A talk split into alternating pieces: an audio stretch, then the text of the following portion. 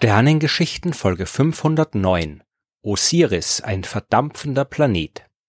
In dieser Folge der Sternengeschichten reisen wir zu Osiris, einem Planeten, der sich knapp 160 Lichtjahre von der Sonne entfernt befindet. Obwohl Osiris ist gar nicht der offizielle Name. Der lautet HD 209458 B. Das klingt jetzt aber nicht so super und deswegen bleiben wir weitestgehend beim inoffiziellen Spitznamen, den die Forscherinnen und Forscher diesem Himmelskörper verliehen haben. Osiris ist ein extrasolarer Planet, also ein Planet, der nicht unsere Sonne umkreist, sondern einen anderen Stern. In diesem Fall ist das der Stern mit der Bezeichnung HD 209458. Den findet man, wenn man am Himmel in das Sternbild Pegasus schaut. Allerdings muss man mit einem Teleskop schauen, mit bloßem Auge ist dieser Stern nicht zu sehen. HD 209458 ist ein kleines bisschen schwerer, größer und heißer als die Sonne und mehr oder weniger gleich alt wie unser Stern. Im Großen und Ganzen kann man ihn als sonnenähnlichen Stern bezeichnen, der die meiste Zeit über nicht weiter aufgefallen ist. Das hat sich am 9. September 1999 schlagartig geändert. Schon im August dieses Jahres hat man erste Hinweise gefunden, dass dieser Stern von einem Planeten umkreist wird. Heute ist sowas keine große Sache mehr. Wir kennen mehr als 5000 extrasolare Planeten und wissen, dass da draußen mindestens so viele Planeten wie Sterne sind. Aber 1999, da hat die Erforschung der extrasolaren Planeten gerade erst angefangen. Der erste von denen ist überhaupt erst Ende 1995 entdeckt worden und 1999 hat man gerade mal knappe zwei Dutzend von denen gekannt. Jeder neu entdeckte Planet war damals eine große Sache und HD 209458 war extra aufregend und das hat mit der Art und Weise seiner Entdeckung zu tun. Die ersten extrasolaren Planeten, die sind alle mit der sogenannten Radialgeschwindigkeitsmethode entdeckt worden. Davon habe ich früher schon mal erzählt. Kurz gesagt, nutzt man dabei die Tatsache aus, dass die Gravitationskraft eines Planeten den Stern, den er umkreist, ein kleines bisschen zum Wackeln bringt. Nicht viel, weil so ein Planet hat ja deutlich weniger Masse als ein Stern. Trotzdem, ein Stern, der vom Planeten umkreist wird, wackelt immer ein bisschen hin und her. Das kann man zwar nicht direkt beobachten, zumindest in so gut wie allen Fällen nicht, aber wenn sich der Stern bei seiner Wackelei mal ein bisschen auf uns zubewegt und dann wieder von uns fort, führt das dazu, dass sich auch das Licht verändert. Es wird vereinfacht gesagt ein bisschen röter und dann wieder ein bisschen blauer. Und das aus genau dem Grund, aus dem sich auch die Tonhöhe einer Sirene von einem Einsatzfahrzeug zum Beispiel verändert, wenn es zuerst auf uns zukommt und dann von uns wegfährt. Nur dass es beim Stern eben eine Lichtwelle ist, die die Farbe ändert und keine Schallwelle, bei der sich die Tonhöhe ändert. Die Radialgeschwindigkeitsmethode, die war sehr erfolgreich bei der Suche nach extrasolaren Planeten und das ist sie immer noch. Sie wird ja immer noch verwendet. Vor allem deswegen, weil man damit die Masse des Planeten recht gut abschätzen kann. Je mehr Masse der Planet hat, desto stärker bringt er den Stern zum Wackeln. Und die Masse eines Planeten ist eine fundamentale Größe. Wenn man die nicht kennt, hat man kaum eine Chance zu verstehen, um was für einen Planeten es sich handelt. Was man darüber hinaus auch noch gerne kennen würde, ist die Größe eines Planeten. Aber die sagt einem die Radialgeschwindigkeitsmethode leider nicht. Deswegen hat man schon früh probiert, Planeten mit einer anderen Methode zu finden, und zwar der Transitmethode. Auch von der habe ich schon oft erzählt. Da geht es darum, dass man das Licht eines Sterns beobachtet und schaut, ob das in periodischen Abständen ein bisschen schwächer wird. Denn wenn von uns aus gesehen ein Planet genau vor dem Stern vorbeizieht, verdeckt er ein bisschen kleines bisschen von dessen Licht. Nicht viel, aber Helligkeiten können wir relativ gut und genau messen. Und hier gilt jetzt, je größer der Planet, desto mehr Licht kann er verdecken. Die Transitmethode sagt uns also direkt, wie groß der Planet ist. Dafür kann die halt wiederum nichts über die Masse sagen. Und vor allem funktioniert sie nur dann, wenn wir zufällig von der Erde aus genau in die Ebene schauen, in der sich der Planet um den Stern bewegt.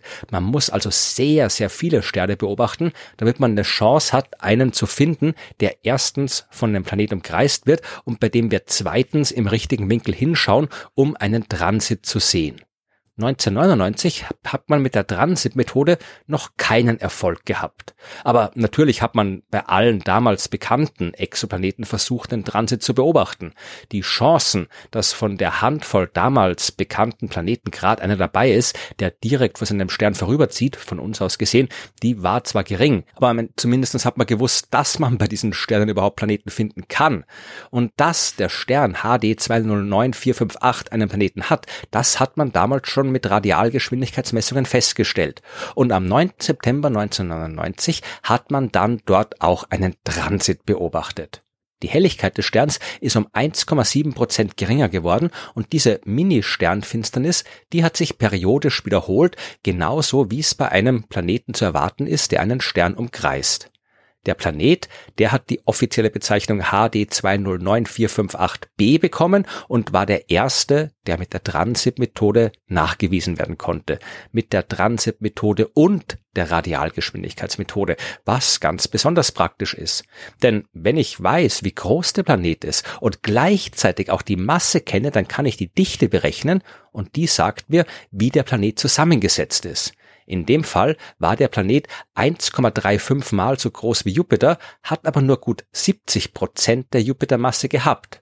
Es muss also auf jeden Fall mal ein riesiger Gasplanet sein, ja, ohne feste Oberfläche. Dass er gleichzeitig größer ist als Jupiter und weniger Masse hat, also weniger dicht ist, das kann man durch seine Umlaufbahn erklären.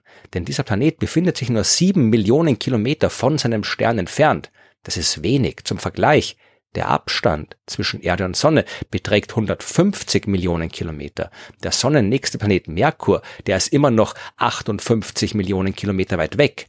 HD 209458b mit seinen nur 7 Millionen Kilometer Abstand braucht auch nur dreieinhalb Tage, für eine Runde um den Stern. Und weil er so nah ist, wird er natürlich auch enorm aufgeheizt. Er ist mehr als 1000 Grad Celsius heiß. Naja, und diese Hitze, die führt dazu, dass sich das Gas, aus dem er besteht, ausdehnt und der Stern sich quasi aufbläht und weniger dicht ist. Osiris ist aber nicht nur deswegen außergewöhnlich, weil er als erster Planet mit der Transit-Methode entdeckt worden ist. Seine zweite Besonderheit, die hat mit seinem Spitznamen zu tun.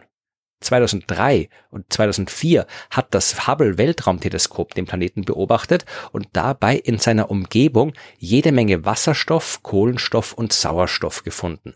Der Planet, der war quasi von einer Wolke aus dem Zeug umgeben, dreimal so groß wie der Planet selbst. Der Grund dafür, der ist wieder einmal die enorme Nähe zwischen Stern und Planet. Die Energie des Sterns, die heizt die äußeren Schichten der planetaren Atmosphäre auf. Die Gasteilchen dort, die bewegen sich immer schneller und immer schneller, einige so schnell, dass sie nicht mehr von der Gravitationskraft des Planeten festgehalten werden können. Die entkommen ins All und bilden dort eine Wolke, und durch die Bewegung des Planeten um den Stern entsteht so eine Art Schweif, den der Planet hinter sich herzieht. Oder anders gesagt, HD 209458b verliert ständig einen Teil seiner Masse, der verdampft quasi. Und pro Sekunde sausen da 100.000 bis 500.000 Tonnen Wasserstoff aus seiner Atmosphäre ins All. So hat er vermutlich schon gut sieben Prozent seiner ursprünglichen Masse verloren. Und hier kommt jetzt Osiris ins Spiel. Das ist ja der ägyptische Totengott. Und laut Mythos ist er von seinem Gottesbruder Set zerstückelt worden und überall im Land verteilt. Aber keine Sorge, ja, Osiris war ja auch ein Gott und man hat die Stücke wieder ausgegraben und zusammengesetzt und alles war wieder gut. Nur ein Stück haben sie nicht mehr gefunden, aber das hat offensichtlich nicht gestört. Jedenfalls haben sich die Forscherinnen und Forscher dadurch irgendwie inspiriert gefühlt und weil der Planet ja auch quasi Stücke von sich selbst verliert, haben sie das Ding inoffiziell Osiris genannt. Wir wissen heute, dass ein verdampfender Planet wie Osiris kein Einzelfall ist. Sowas passiert immer, wenn ein Gasplanet seinem Stern zu nahe kommt. Aber ein Planet, der so schön groß ist und seinem Stern so nahe ist, das ist ein super Glücksfall für die Beobachtung. Normalerweise kann man die Atmosphäre eines extrasolaren Planeten schwer oder eigentlich gar nicht untersuchen. Aber bei Osiris, da hat's immer wieder geklappt und da hat man zum Beispiel auch Kohlendioxid und Methan nachgewiesen. Wir wissen, dass es dort Wolken gibt, so wie auch in der Atmosphäre des Jupiter und Stürme. 2010 hat man messen können, dass sich Teile des Gases in der Atmosphäre von Osiris mit gut 7000 kmh bewegen.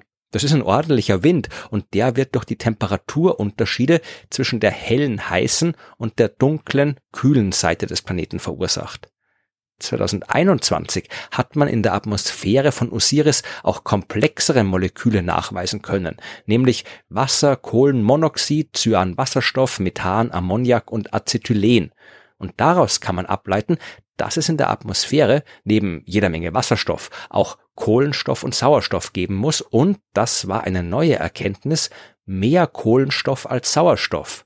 Und das ist insofern interessant, weil das bedeuten muss, dass der Planet in einer kühleren Ecke entstanden ist als jetzt. Äh, die Details, die würden zu weit führen. Aber die diversen Moleküle und Atome, die sind bei der Entstehung eines Planetensystems nicht gleichmäßig um den Stern herum verteilt. Vor allem in unmittelbarer Nähe so des jungen und heißen Sterns gibt's weniger Zeug, weil die Strahlung das in der Gegend verteilt.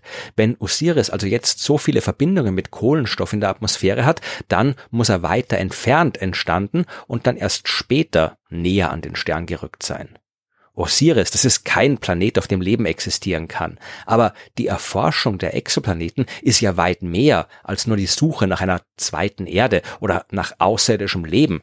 Es geht darum zu verstehen, was dort draußen alles existieren kann. Und Osiris ist ein absolut faszinierendes Forschungsobjekt. Sowas wie diesen verdampfenden Riesenplaneten gibt's in unserem Sonnensystem nicht. Wir haben viel aus der Erforschung von Planeten wie Osiris gelernt. Wir haben gelernt, wie Planeten funktionieren und wie man ihre Atmosphären untersuchen kann. Vor allem aber haben wir gelernt, das Universum da draußen ist voller wunderbarer Überraschungen und wenn wir nur aufmerksam genug hinschauen, dann finden wir dort jede Menge Dinge, die es bei uns nicht gibt und von denen wir nicht mal dachten, dass es sie geben kann, bevor wir sie gefunden haben. So wie Osiris, der Planet, der einen Schweif aus seiner eigenen Atmosphäre hinter sich durchs All zieht.